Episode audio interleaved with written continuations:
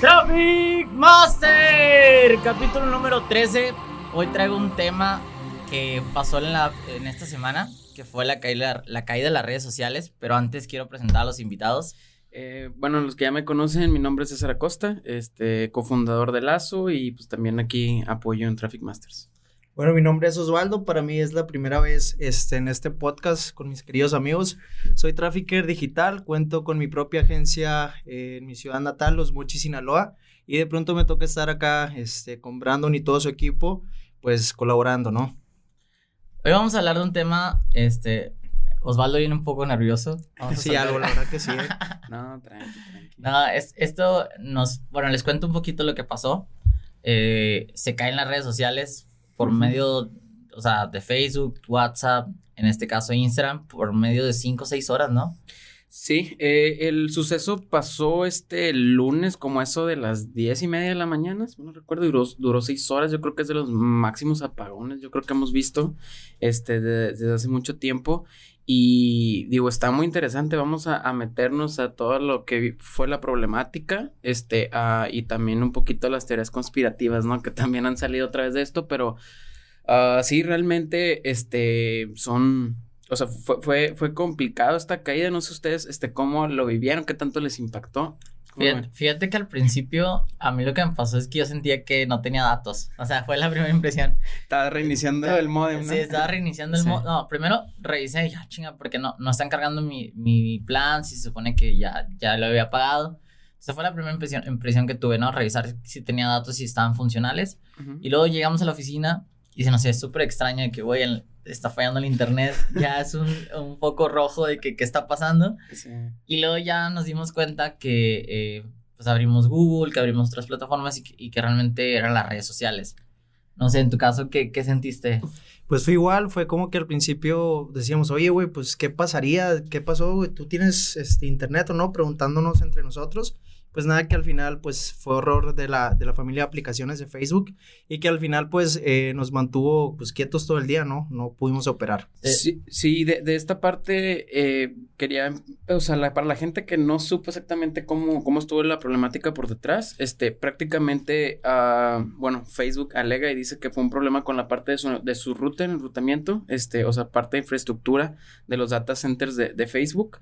Ah, y bueno, estuvo, o sea, estuvo complicado realmente para Facebook porque no nada más fue como que se cayeron los servicios externos, sino también se cayó toda la DNS, ¿no? DNS es Domain Name eh, Server y prácticamente accesabas a facebook.com y haz de cuenta que hubiera desaparecido de la faz de la tierra, ¿no? La, la, la, la empresa, al igual que esta, las otras este, plataformas. Entonces, Uh, hubieron muchos problemas también. Para toda la gente interna de Facebook no podía entrar al edificio porque hace una validación en su gafet.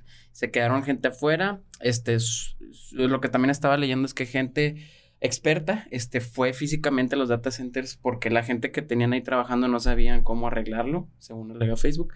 Eh, y pues prácticamente todo este tiempo, o sea, estas seis horas fue, fue toda la cuestión de, de, ese traslado, de toda la configuración, me imagino que hacer pruebas y volver a levantar el servicio, ¿no? Que, que, de hecho hubo varias teorías, ¿no? Una de ellas que fue eso, otra de las teorías también fue que intenté, intentaron hackear, otra de las teorías que eran tratar de mejorar la seguridad porque previamente una semana antes había una entrevista a una ex, ex empleada de Facebook que, que sacó varios documentos oficiales que afectaban directamente a Mark.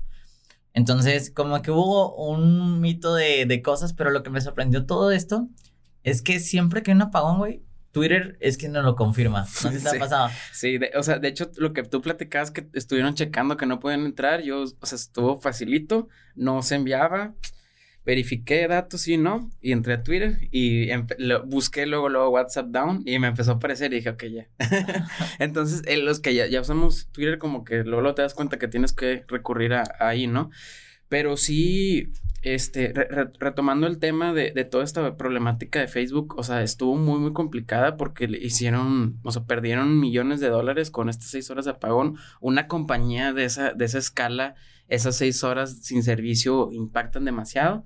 Prácticamente eh, fueron como seis mil... Seis, millones de... creo que seis mil millones de dólares que perdió Mark con la parte de la caída de las acciones, ¿no? Entonces, digo, no es ni dinero líquido, pero fue prácticamente este, lo, lo, que se perdió ahí, más aparte muchos millones de dólares también en la parte de los ads, ¿no? Porque todos los, todas, las pautas que no corrieron. Ahí, por ejemplo, eh, lo que me imagino, ¿qué, ¿qué se debe hacer en esos casos cuando la bolsa hace que bajes el porcentaje de lo que te cuesta una acción? ¿Tú le invertirías lana o sacas tu lana? Ah... No lo sé, o sea, yo, o sea, yo creo que, y mucha gente que, que, también se dedica a la parte del stock, o sea, yo, yo realmente me he metido muy poco, pero siempre dicen que le inviertas a la plataforma que ya conoces, o sea, que, que tú eres un usuario, ¿no? Y eso lo recomiendan muchos expertos. Facebook, a final de cuentas, va a seguir subiendo. Ahorita están, yo creo que en, en, todas estas problemáticas, como que en un punto complicado, puede ser un buen momento para ver qué puede apostar. Acaban de lanzar hace también unas semanas la colaboración con ray para estos como nuevos lentes de realidad aumentada, no sé si los llegaron a ver, y puedes ahí también escuchar y todo, o sea, pero eh, hicieron esa jugada con ray porque tanto también ya está quemado ahorita Facebook que como que no quieren relacionar la parte de un nuevo tipo Oculus con ellos y por eso se agarraron de una marca que a la gente le gusta que es ray ¿no? Entonces, o sea, traen esas cosas interesantes, pero al mismo tiempo tiene estas problemáticas de seguridad. No es la primera vez que le pasa a Mark.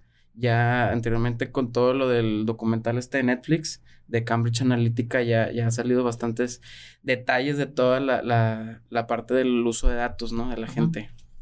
Yo creo que esto más que nada nos deja un aprendizaje y no sé qué opinan ustedes, yo creo que van a estar de acuerdo.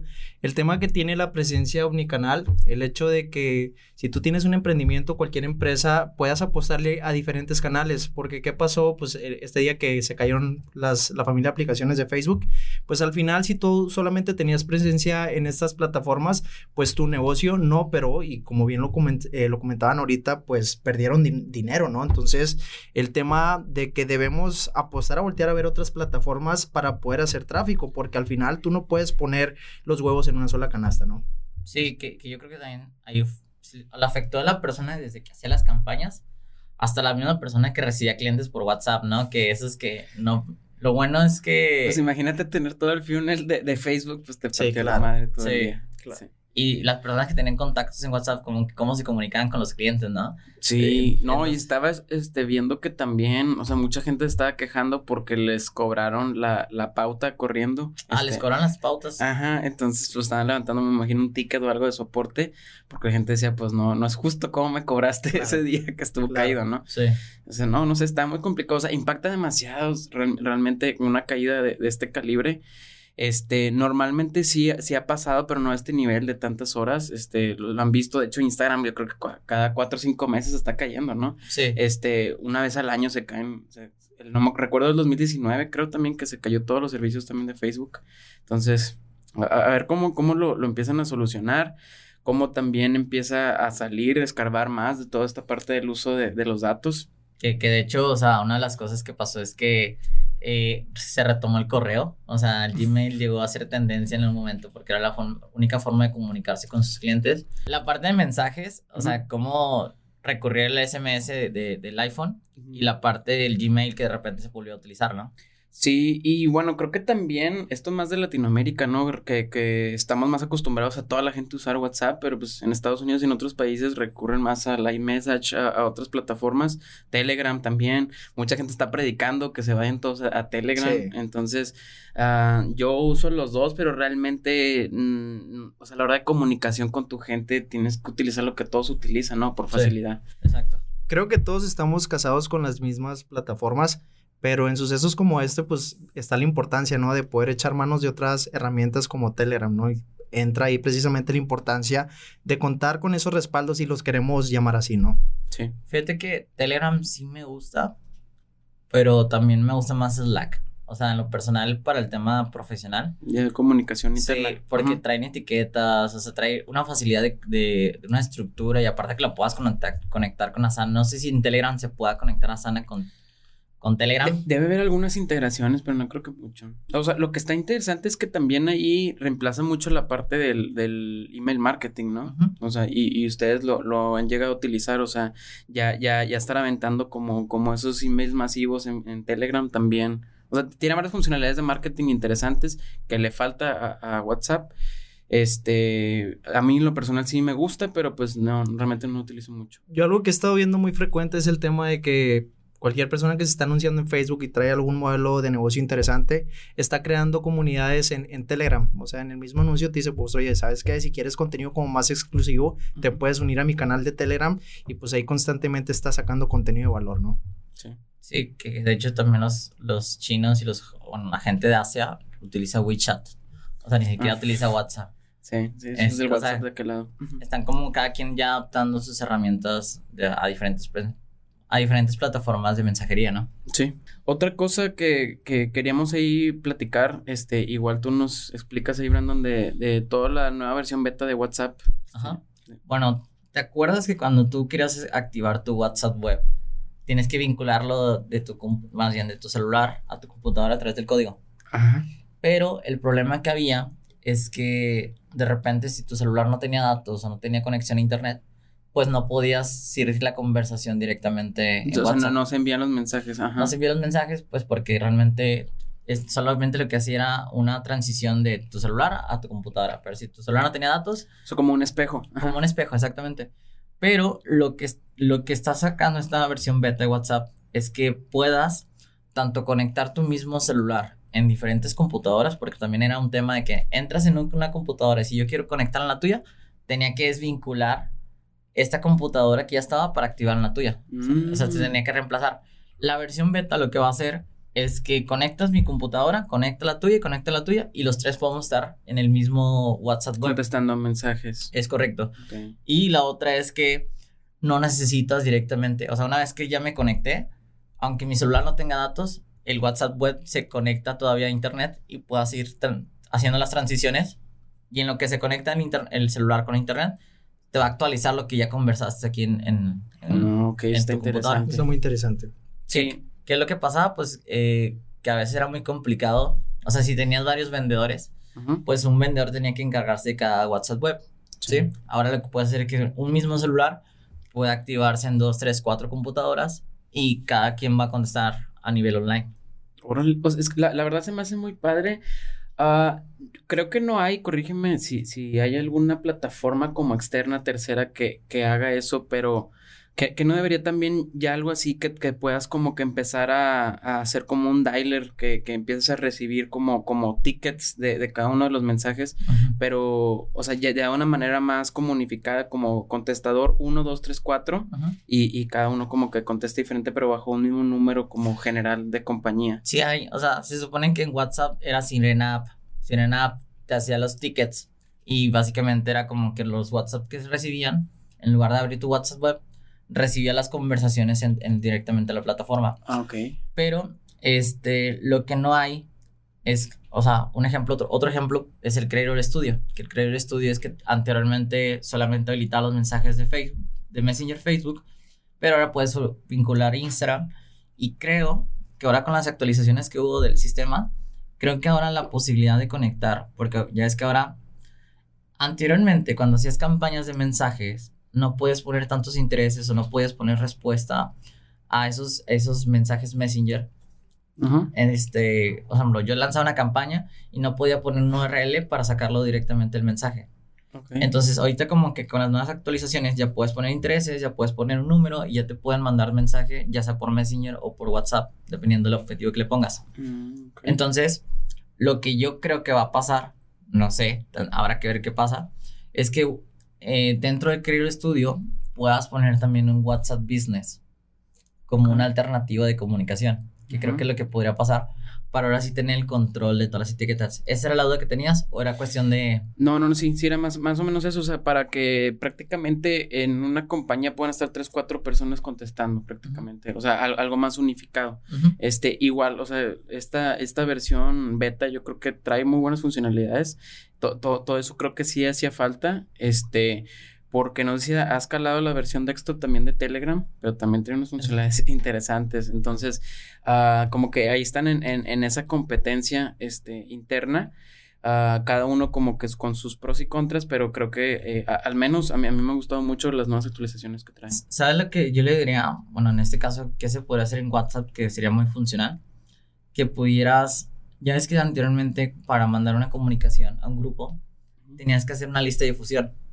Ok. Y que máximo creo que se podían 200 contactos, agregarlos a esa lista de difusión. Ajá. Creo que una parte interesante sería cómo se utiliza en email marketing, que sería hacer tus bases de datos de gente que está cayendo y que esos contactos se guarden en esa lista de difusión para que esa lista de difusión, o sea, por, eso, por ejemplo, lo que pasa es que cuando tú abres un WhatsApp en tráfico frío, Ujú. te mandan un mensaje, pero no se, no se guarda el contacto, simplemente te llega el número y tú tienes que guardar el contacto para poder hacer la lista de difusión. Ok. Sí, sí, sí. Creo que una funcionalidad que ahorraría mucho trabajo es que mandes tráfico, que ese tráfico se vayan guardando los, los contactos y que puedas hacer la lista de difusión sin tener que guardar los contactos, porque es un Sí. pedo estar recibiendo contactos y luego recordarte, oye, este, no sé quién era el que me pidió tal cosa, tengo que revisar mis 200 conversaciones. Y encontrar el más 8, 18, 2, Es correcto. Sí, ¿no?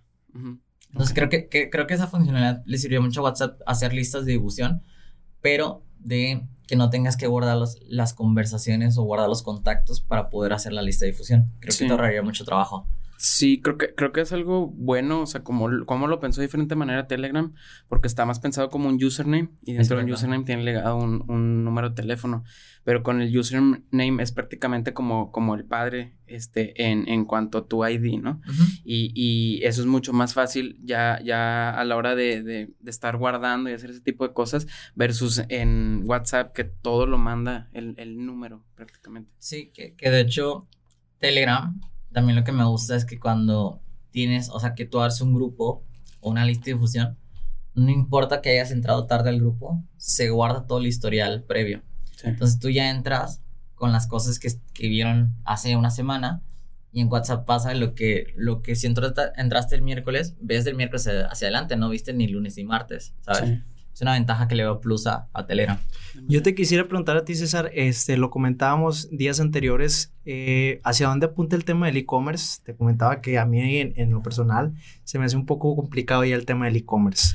Del e-commerce, este, pues, o sea, yo, yo creo que vienen muchas funcionalidades muy interesantes, eh, pra- muchas plataformas como pequeñas, este, que, que empiezan a ayudar a la parte de, de ese user experience, o sea, tanto como plugins, hay nuevas plataformas ahorita con buen funding que están, ah, hay una que prácticamente funciona como eh, te, te saca, te pones de cuenta que primero compres y luego pagas, o sea, como una especie de meses sin intereses, pero no del banco, sino de la misma plataforma. Ah, no recuerdo cómo se llama. Eh, hay otras este, que te hacen también como ese tipo de bundles también para la recompra, el upselling. O sea, ha- hay bastantes cosas interesantes que, que vienen por ahí. En cuanto a plataformas, pues yo creo que sigue siendo el rey eh, Shopify en, en ese aspecto, pero... Ah, no sé, creo que le, le faltan ciertas cosas eh, en la parte de su builder. Lo personalmente, nosotros que lo utilizamos, este, creemos que, que puede ser mejor porque ya sé cuando te quieres meter a la customización al 100, tienes que meterte el código que se llama Liquid de- dentro de Shopify. Entonces ya es editar código HTML. Sí, sí- sí es una realmente una, una friega versus lo que ya haces con WordPress o con Webflow o algunas otras, otras plataformas. Ah, yo, o sea, eso es lo que yo más o menos yo veo ahorita para el futuro de e-commerce. Yo, ¿Ustedes yo quiero, yo quiero hacer una pausa. Bueno, más bien, quiero pasar a la parte premium porque voy a con una pregunta interesante. ¿Qué es mejor, un e-commerce de productos o un e-commerce de servicios? Pero esa la vamos a dejar para el, para el podcast premium, para debatirlo. Por mientras dejen sus redes sociales para que los puedan seguir. César. Mis redes sociales son César Acosta MTZ en Instagram y en Facebook como César Acosta Web. Yo soy en TikTok y en Instagram igual, Osvaldo MKT Digital, ahí me pueden encontrar, pues ahí con gusto los vamos a estar apoyando. Y pues Brandon Trafficker directamente en todas las redes sociales. Así que nos quedamos con los premium. Muchas gracias a todos los que se conectaron. Si les gustó el capítulo, por favor comenten aquí, aquí abajo cuál fue de los temas y qué hiciste directamente cuando se te cayeron las redes sociales. ¿Cuál es tu negocio también? ¿Qué implicó este error de, de tumbar las redes sociales? Platícanos y nos vemos en un próximo capítulo.